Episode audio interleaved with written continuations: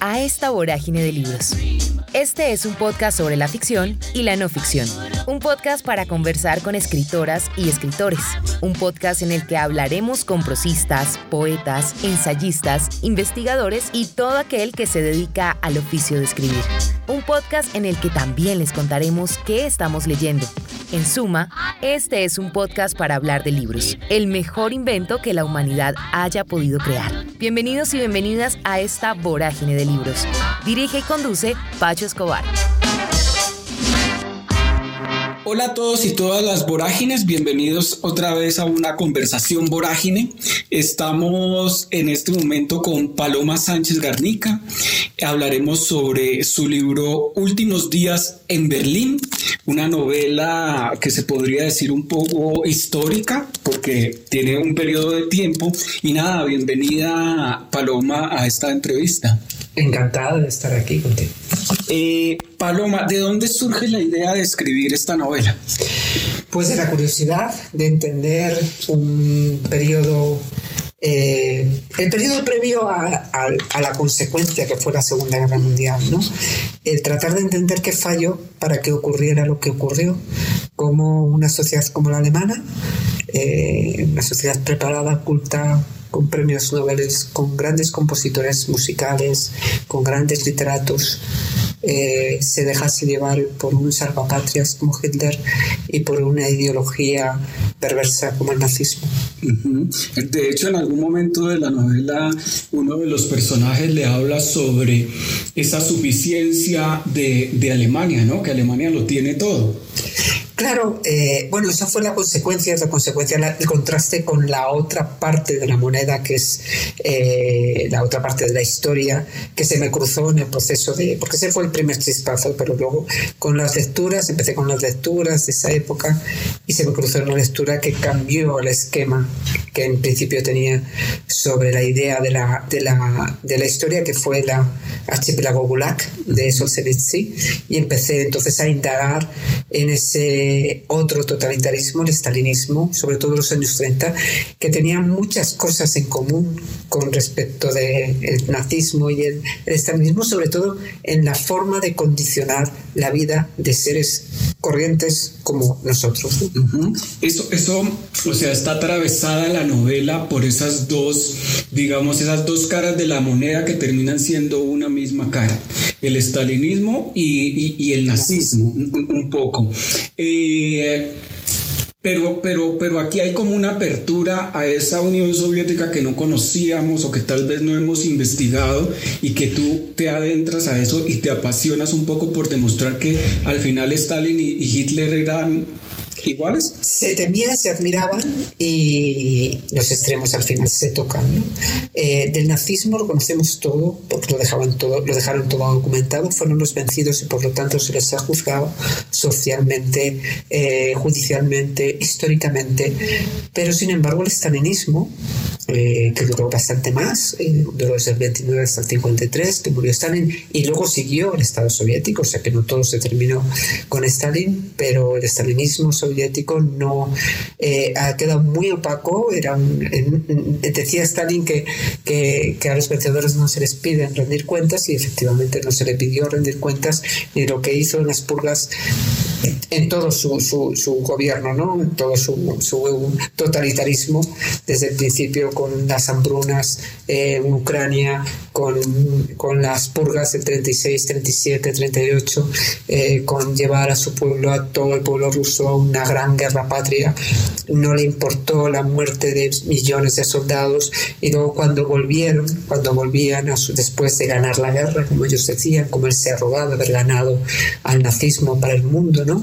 Eh, los soldados volvían les mandaban como mínimo cinco años a la mayoría de ellos a los campos de trabajo, a Siberia, para que olvidasen lo que habían visto en Occidente, para que olvidasen la forma de vida que tenía, eh, que había más allá del comunismo.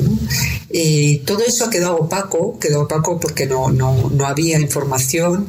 Eh, la primera noticia que supimos el mundo occidental eh, de, las, de la existencia de los campos de concentración, los campos de trabajo de Siberia fue archipiélago Gulag de Solzhenitsyn, que todos sabemos cómo salió de forma, bueno, unas, unas maniobras diplomáticas para poder sacarlo del país, lo que sufrió él, eh, Boris Pasternak con el doctor Sivago, lo mismo eh, las, las obras de la tienda Ginsburg, el vértigo. Eh, hemos ido sabiendo y conociendo muy poco a poco ese sistema opaco y, tan encerrado. Y también ha habido, sobre todo en la izquierda occidental, ha habido cierta condescendencia con, con, ese sistema, desde el leninismo, pasando por el stalinismo y el sistema soviético, sobre todo el leninismo y, el, y los principios de la revolución rusa, hubo cierta condescendencia mm, amparándose en esa eh, envoltura del comunismo, la igualdad. Y yo ante esto siempre digo, la lectura es conveniente, la lectura de Rebelión en la Granja de Orwell, para que entendamos un poco ese sistema tan perverso eh, en el que hay una, una, cosa que es evidente con respecto de la igualdad, ¿no? Cuando consiguen acabar con el humano explotador y en la granja se establecen las normas que van a regir a partir de ese momento. La primera norma es todos los animales son iguales. Cuando los pasa el tiempo y los cerdos empiezan a tomar el poder y el control de todo, añaden todos los animales son iguales, pero unos lo son más que los otros. Y eso pasa en el sistema, en los sistemas soviéticos, en el sistema comunista. Tú aprovechaste una novela que va del amor y la amistad para contar todos estos, eh, digamos, para volvernos a hacer memoria y tal vez no caer en lo mismo. Es que el amor y la amistad, el amor en sentido más amplio de ese sentimiento, no solamente el amor pasional, el amor de la madre, de los hijos, el amor de los hermanos, las amistades forjadas en momentos terribles, es un sentimiento que nos ennoblece como seres humanos. Y, y además surge hasta en los momentos más trágicos de la humanidad. Ha seguido surgiendo el amor en la guerra, durante la guerra, ha seguido, ha seguido surgiendo la amistad en momentos eh, eh, terroríficos. Eh, es lo que nos define como seres humanos. Por lo tanto, tiene que haber amor también y amistad en estos, en estos periodos, ¿no? Porque si no, no, seríamos humanos. ¿no? Y, para mí me parece importante eh, establecer esa relación eh, con el espíritu, el espíritu, humano, con la dignidad humana, ¿no? el amor y la amistad. Vamos a ir yendo y viniendo entre la novela también, pero eh, el oficio del escritor y el oficio de la escritora, que es, es un poco a lo que, al, el enfoque que tienen estas conversaciones vorágine, de poder hablar con los escritores sobre su oficio, que es una cosa 724 eh, durante muchos años y durante mucho tiempo. Y quisiera saber, de pronto me surge esta pregunta, cuando tú empiezas a escribir o antes de la escritura, ¿haces las lecturas previas de tu investigación o las haces durante la escritura? ¿Cómo fue eso? De una manera y de otra. Hay un, proceso, cuando yo tengo la idea, más o menos la época en la que quiero poner a mis personajes, que no, no considero mi novela histórica, porque para mí una novela histórica es la que toma como eje principal de la historia un hecho histórico, un personaje histórico alrededor del cual se ficciona, se realiza, se entrelaza la ficción. En mi novela no existe eso, yo no hablo del Hitler ni del nazismo, hablo de los efectos que produce ese sistema, tanto el nazismo como el estalinismo, en seres humanos corrientes como tú y como yo, y de cómo gestionan su vida, cómo les condiciona la vida, esa historia, esas leyes, esas, esas ideologías. ¿no? Eh, y lo que hago es, eh, a partir de ese primer flash, primera curiosidad, lo que hago es hacerme con todos los libros que traten de ese tema, ensayos, novelas, diarios que estén traducidos al español.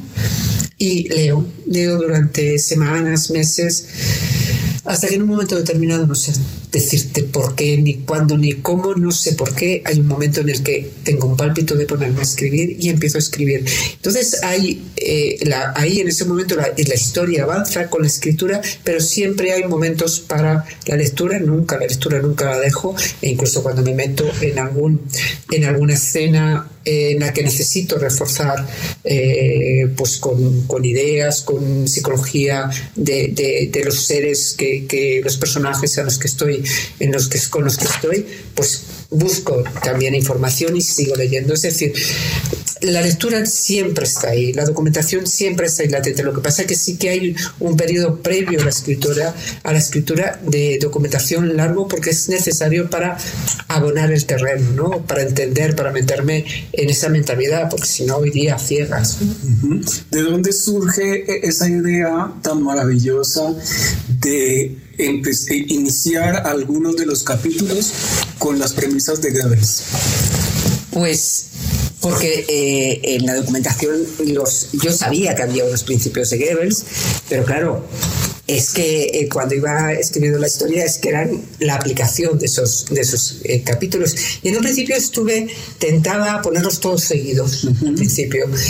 Pero luego lo pensé y como cada capítulo podía encajarse en, en cada uno de esos once principio lo que hice es eh, ponerlos al, al, comienzo del capítulo que se utilizaba como, como elemento de manipulación. ¿no? para que el lector fuera consciente de cómo se aplicaban esos, cómo se aplicaban esos principios y cómo se siguen aplicando. Porque hay muchos lectores que me dicen, ¿qué es lo que está pasando ahora? Sí, es que es la, la base fundamental, lo básico de la manipulación, de la propaganda utilizada por todos los políticos.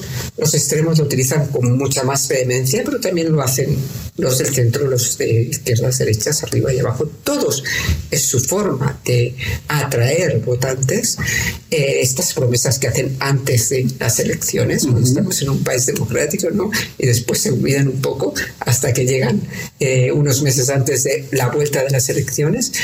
Eh, se utiliza en la, en la publicidad, se utiliza en las redes sociales para manipular pues mensajes, fórmulas. El problema está en si como sociedad nos dejamos manipular. Es decir, si somos incapaces de cribar la información, si somos incapaces de contrastar esa información que supone un esfuerzo mayor que dejarse llevar por los mensajes facilones, las, las, las ideas simples que, que, son la base de esta, de esta propaganda, pues entonces nos manipularán. Les manipularon a la sociedad alemana porque es una sociedad frágil, una sociedad en crisis desde el final de la Primera Guerra Mundial, eh, en una sociedad en constante crisis muy polarizada, con mucho paro, eh, que estaba sufriendo una humillación, que estaba sufriendo una, una, estaba un poco desesperada, tenía, tenía miedo incluso de perder su propia identidad, ¿no? Y, bueno, pues vino un salvapatrias y les dijo, yo voy a arreglaros todo, vuestra vida, voy a encauzar vuestra ira, voy a encauzar vuestras ilusiones de un futuro mejor. Y, y le siguieron, le siguieron, no la mayoría, porque hubo muchos alemanes que no estaban de acuerdo, pero sí consiguió el gran error en el caso del nazismo, porque la revolución rusa fue otra cosa, fue otro sistema, otra manera de llegar al poder, pero en el caso del nazismo, que siempre se dice Hitler llegó mm, por unas elecciones legales. Bueno, el gran, gran error, eh, primer gran error fue subestimar a Hitler, eh, darle eh, nombre de canciller ese 30 de enero de 1933, eh, considerando, creyendo Hindenburg el presidente de la República de Weimar y von Papen que, le iban a, controlar de esa manera. Y lo que hicieron es darle la llave para el poder, con coaliciones, el incendio Restack, organizado por eh, la CSA, eh, el complot comunista, echar la culpa a los comunistas, el, miedo a que llegase el bolchevismo, la revolución rusa a, a establecerse en Alemania, eh, desaparecen el día 29 de, febrero desaparecen los derechos civiles de prensa, de libertad de prensa, la posibilidad de tener sin orden de judicial, desaparecen por lo tanto los comunistas y los socialistas, es decir, toda la izquierda, la oposición a los nazis desaparece y claro, van en diferentes, con diferentes fuerzas a, a, las elecciones del 5 de marzo, no gana por mayoría absoluta, gana solamente con el 44%, pero ya tenía el poder para convencer al resto de que le dieran el poder con la ley habilitante que consigue el 23 de marzo del 33 Y a partir, estamos hablando de, fíjate, del 30 de enero al 23 de marzo, ya tiene el poder absoluto. Y a partir de ahí nadie se puede mover porque ya se instala la Gestapo, se instala el miedo, se instala el terror, la propaganda, la manipulación. Ya la sociedad ya no, los que no estaban de acuerdo, ya no pueden moverse porque les aniquilan, les detienen, les, les, les expulsan, les acusan. Entonces, eh, es, eh, es, lo que tienen las dictaduras y los totalitarismos que eh, no se muestran claramente hasta que no tienen poder, ¿no? Van poco a poco, poco a poco, hasta que agarran el poder y, y ya en ese momento no puede reaccionar la, la sociedad. Y bueno, la sociedad se deja llevar, se deja llevar. Era una sociedad antisemita, aunque no especialmente, igual que lo era la francesa, igual que era la inglesa, igual que en Estados Unidos tenían el racismo contra los negros. Eh, y bueno, pues lo que les pasara a los judíos tampoco les importaba mucho, incluso les benefició todas esas desgracias que le van pasando, les echan de funcionariado, les echan de los comercios, les echan de, de los, no pueden ejercer como médicos, como abogados, como profesores de universidad, y todos esos puestos les benefician a los arios que los cubren, ¿no?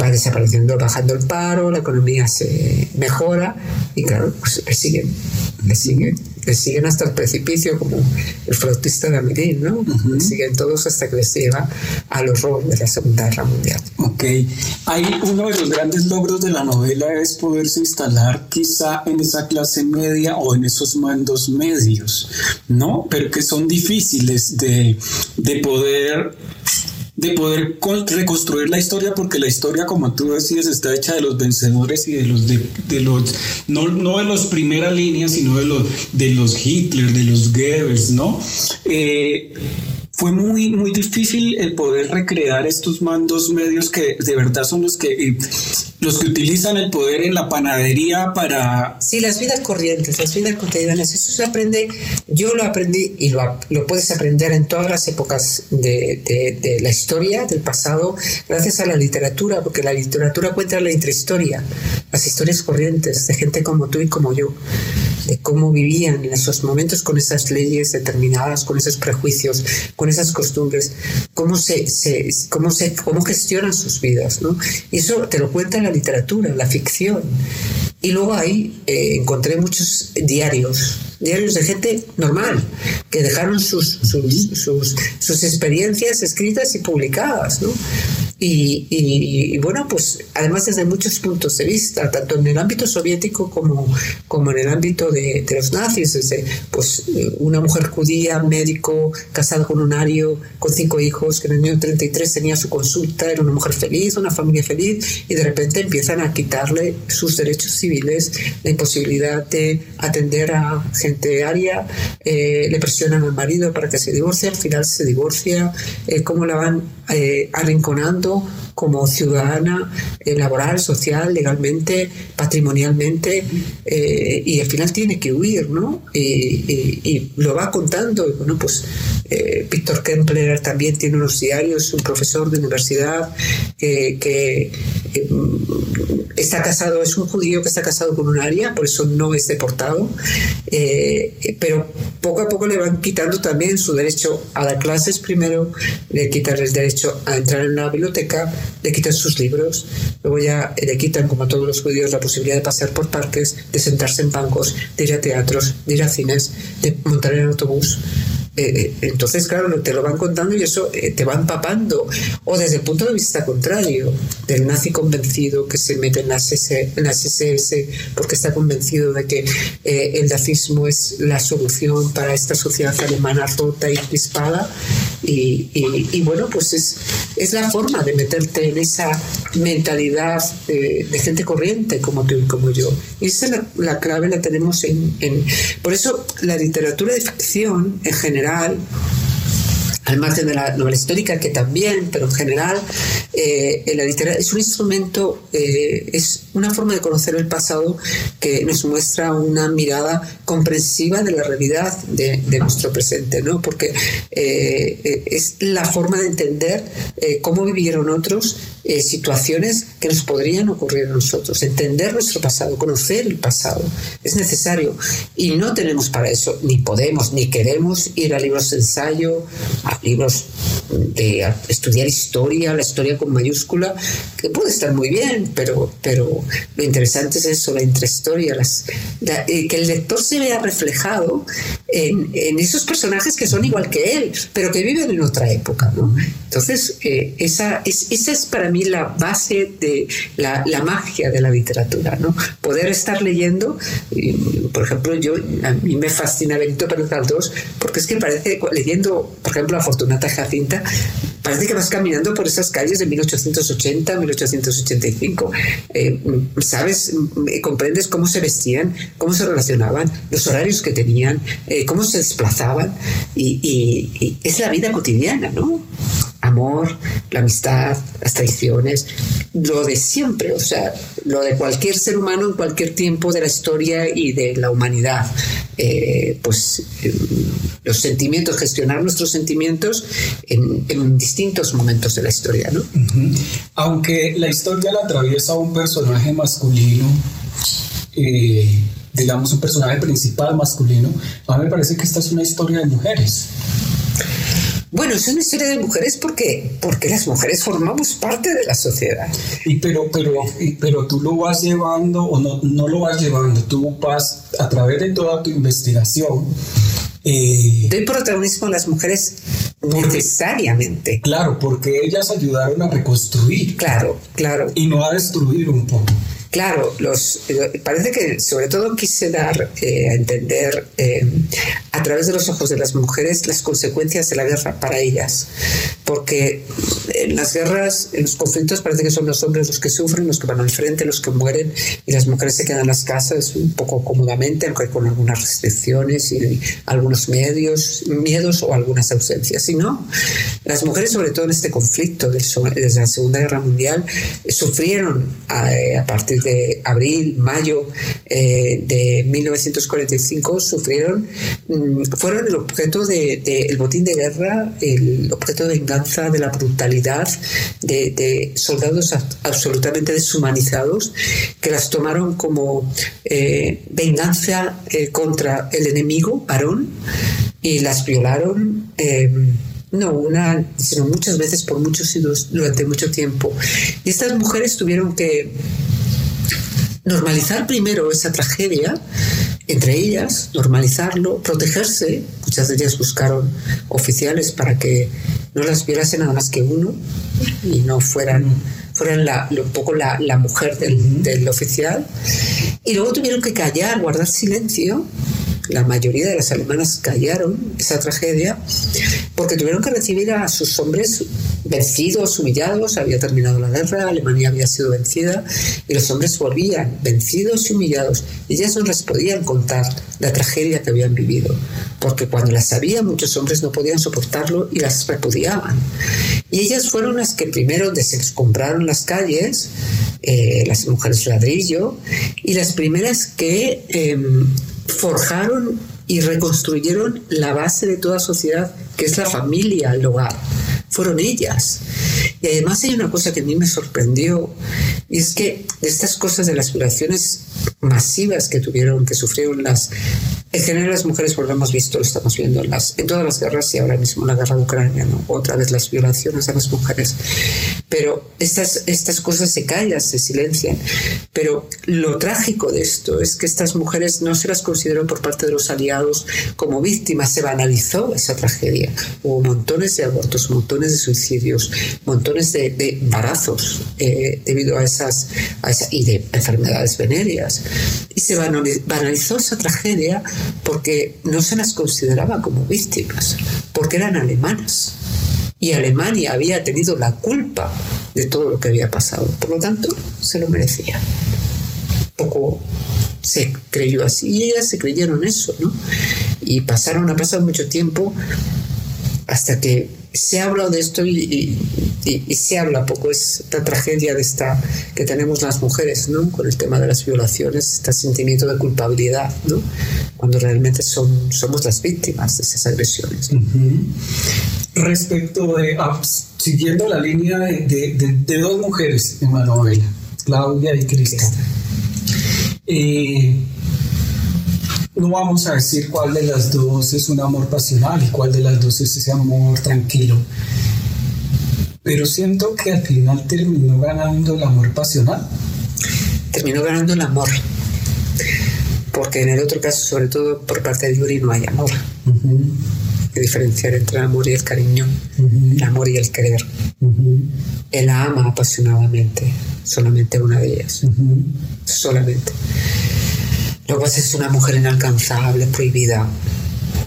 y, pero inconscientemente lo dice, ¿no? Cuando está eh, delirando, eh, eh, solamente sale un nombre de su boca.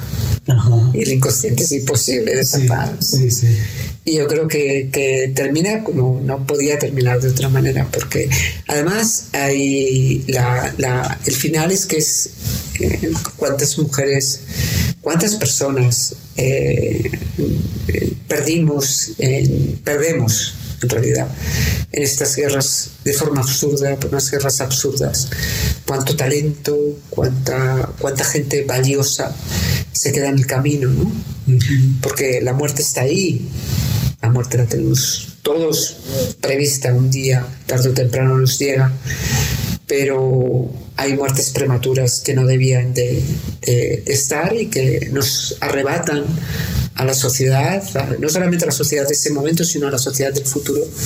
Eh, eh, personas muy valiosas que podrían haber, eh, que podrían haber aportado algo a la humanidad para hacer mejor esa humanidad. Y hay personajes ahí que, que representan eso también. ¿no? decimos nombres para que no. Claro, sí, para no ser strippers. es que a mí lo de spoilers no me gusta. Tenemos es de stripper, de stripar, de stripar. Sí, claro. y quitar el encanto. Quitar el encanto. Ajá, la magia. La magia de esta, de esta, de esta novela. Bueno, para no, para no hacer spoiler, hablemos de Cecilia y la escritora. ¿Cómo es un día habitual de, de Paloma Sánchez cuando está escribiendo? ¿A qué hora se levanta? ¿A qué hora se empieza, que las corta, después que. ¿Cómo es eso para que la gente sepa que es que esto no es copiar y pegar? Esto es, un, esto es un oficio y hay que ponerse a trabajar, porque la, la, inspiración te viene trabajando, no hay otra manera. Ponerte delante del ordenador y unos días estás mejor, otros días peor, unos días avanzas, otros días no avanzas. Yo escribo todos los días. ¿A qué horas es? Yo me levanto muy temprano, me levanto a las seis y cuarto, hago un 40 minutos de yoga, eh, luego eh, desayuno, me voy a hacer natación, 40 minutos también, 40-45 minutos de natación, vuelvo a casa sobre las 9, ya fresca, duchada, conectada, con las neuronas en marcha, me hago Hagamos un paréntesis. En esa natación vas pensando, sí, te van surgiendo ideas, como por ejemplo, eh, como lo que hace, eh, se, se, se, se, me va ahorita el, el, el, que escribió Correr, eh, el, Murakami. Murakami, que Murakami corre también para que los personajes le hablen. Así que, hablan también, y además yo he tenido ideas, los personajes están atentos siempre, todo mi diario, o sea, en las 24 horas del día, canibalizan mi vida, por lo tanto puede ser cuando estoy nadando, cuando estoy, cuando estoy haciendo yoga, trato de concentrarme y de evitar vivir el momento, ese, ese momento. Pero también hay algunas veces que se, que se cuelan. Eh, pero puede ser cuando estoy comiendo, cuando estoy en una conversación, con una cena con amigos, de repente me surge una idea. O sea que, pero en, en la natación, como las eh, neuronas eh, se van conectando y se van despertando, hay muchas buenas ideas. Y luego además tengo que salir pensando en esa idea para apuntar tocarla inmediatamente. O sea que sí, sí, sí, eh, pienso en eso. ¿Y qué utilizas, qué, qué, qué elemento utilizas para apuntarla? ¿De un celular un mensaje de voz a cuando Ahora cuando llego así, cuando llego al vestuario, saco y, el, el, el, móvil, lo, lo, único, pongo una palabra, pongo un par de palabras y ya ahí se me queda, ¿no? Y ya luego cuando llego a casa, a casa la desarrollo y la tengo en cuenta. Pero... ¿Y empiezas a las 9, 10 de la mañana? sí, 9, 9 y cuarto, ya me siento, mi ritual es eh, una botella de agua, eh, un té de jengibre con limón y un ristretto. Eh, un café fuerte, sin azúcar, me encierro, me pongo los cascos con una música en bucle que siempre elijo para cada una de las novelas, 10 o 12 composiciones generalmente de, música clásica, las oigo las escucho en bucle, las oigo porque no las escucho, las oigo en bucle. Y normalmente eh, leo un clásico, en estos momentos por ejemplo estoy leyendo Vida y Destino de Vasily Grossman, pero leo un par de páginas, un poco, dos minutos, tres minutos, lo voy leyendo muy poco a poco para como calentar el cerebro. Y a partir de ahí enciendo el ordenador y eh, normalmente leo la última página o las últimas dos páginas del día anterior y empiezo a escribir pues hasta las dos, dos y cuarto. Salgo, hago comida, como, duermo un poco la siesta, soy de siesta, porque si no a las cinco de la tarde estaría rota y, y, luego mm, me levanto un poquito de, merienda y me vuelvo a poner otra vez hasta que las neuronas me dicen basta. Ahí no tengo horario, soy más diurna que, que, que, nocturna. Por la noche, desde luego, no, no, no escribo, no, no puedo escribir, ni leer siquiera. Entonces, bueno, pues pueden ser las nueve y media, las diez. Lo mismo no escribo y me pongo a leer. O sea, la tarde es más, eh, es más puedo cambiar pero el proceso de escritura es más bien por la mañana. Y eso es de lunes a lunes, o sea, que el único cambio que hago es, fin de semana, que en vez de hacer la natación voy a, a, la playa, vivo cerca de la playa, y voy a la playa a caminar para que me el sol, porque si no, no me daría el sol viviendo al lado de la playa. Eh, hago 45 minutos o una hora de caminar por la playa muy temprano, me encanta ver amanecer en invierno eh, en el mar y, y los sábados tengo una vida muy aislada, no, no, eh, vivo, escribo eh, muy lejos de Madrid, muy lejos de todo y de todos los que me puedan interrumpir, no hay amigos, no hay hijos, no hay editorial, estamos mi marido y yo solamente, él es un entusiasta de todo esto, está jubilado, me ayuda muchísimo, es el primer lector, hablamos mucho de la historia, verbalizo mucho con él, el 80% de nuestra conversación es sobre los personajes. Y, y, bueno, pues lo único que para cambiar también un poco el ritmo, los viernes por la noche, los sábados por la noche salimos a cenar él y yo. Eh, para cambiar de escenario, para vestirme, para pintarme un poco, para, para cambiar, ¿no? Porque sí, no sería, pero, pero el sábado sigo haciendo lo mismo, los domingos sigo haciendo lo mismo, es decir, me pongo a escribir, en vez de a lo mejor a las 9 empiezo a las 10, pero al final es lo mismo. Y de pronto la pero, pero ahí estamos hablando de que utilizas un periodo de tiempo de, para, para, escribir, es decir, ¿tu casa queda en, Madrid? La... Yo tengo casa en Madrid, pero donde escribo es, tengo casa también en Marbella, 600 kilómetros de Madrid, en la Costa del Sol, al sur de España. ¿Y te vas un periodo de tiempo allá para conseguir? Vivo allí, no. Ah, vivo allí porque ahí se ve muy bien, se ve, es un clima fantástico eh, y para mi oficio es una vida muy relajada, muy serena, al tiempo te cundes que Madrid, Madrid es fantástico, Madrid es una ciudad con una vitalidad, una cultura, una vida cultural tremenda, pero Madrid son prisas, son, son, amigos, eh, cualquier gestión que hace te cuesta el doble en tiempo, en dinero, eh, está la editorial al lado, siempre tira de ti, pues vamos a hacer esta presentación, vamos a hacer no sé qué, eh, está mi, hijo mayor, el, el pequeño está en Dubái, lo tengo más lejos, eh, están mis nietos, están, eh, tengo muchos amigos allí, entonces todo es dispersión, o sea, Madrid me dispersa. Entonces me tengo que retirar allí. ¿Y en el oficio haces, eh, haces una estructura? No, no. ¿No? No me vale para nada eso. Yo es, leo, leo, leo, leo durante meses, leo todo lo que se refiere a esa época y hay un momento determinado en que me, pongo a escribir. No tengo ni idea de por dónde va la historia. Es decir, yo me dejo llevar, escucho, por eso necesito ese aislamiento, porque escucho a los personajes. Para mí son, eh, tengo un respeto reverencial a los personajes, entonces lo que hago es escucharlos. Me pongo a escribir y dejo que ellos me cuenten. Es como si abriera la página de un libro y empezara a leer. Pues yo igual voy escribiendo y me sorprendo yo misma muchas veces de las cosas que estoy escribiendo. ¿no? Eh, al principio es inseguro porque no conozco los personajes, porque se me van presentando unos con más mm, efusividad, otros con, con, más timidez y algunas veces no les entiendo, entonces voy más lenta, eh, pero es como, como eso, como ir conociendo, como llegar a mi casa, gente que no conozco y poco a poco con la convivencia, con los días, con las conversaciones, pues vamos conociéndonos, ya voy poco a poco sabiendo cómo son y, y bueno, después de meses termino de principio a fin, entonces empiezan las lecturas y entonces ahí ya sí que les conozco, sé lo que les pasa, ya les hablo de tú a tú y entonces ya defino, percibo su psicología, su forma de hablar, su forma de actuar, todo se, se va puliendo, puliendo, hasta que tengo cierta seguridad en la historia, entonces se la paso a mi editora. Y entonces empieza un periodo de correcciones con ella. Ella me conoce muy bien, sabe hasta dónde exprimirme y cómo para no afectar mi vanidad literaria. Y, y, entonces, bueno, pues es un periodo de correcciones hasta que me dice, Paloma, ya no puedes cambiar más. Y a partir de ese momento ya no puedo hablar. Los, los personajes, se, los personajes se silencian, eh, no puedo hablar con ellos jamás, sí de ellos, pero no con ellos. Y, y bueno, pues empiezan a abandonarme, porque ya dejan de ser míos, pasan a formar parte de la vida de cada lector que los hace suyos. Y estos personajes ya no me pertenecen, ya son ajenos a mí.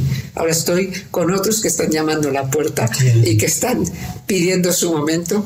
Cuando termine esta gira de Latinoamérica, empezaré con ellos. Genial. ¿Y cómo escoges los nombres?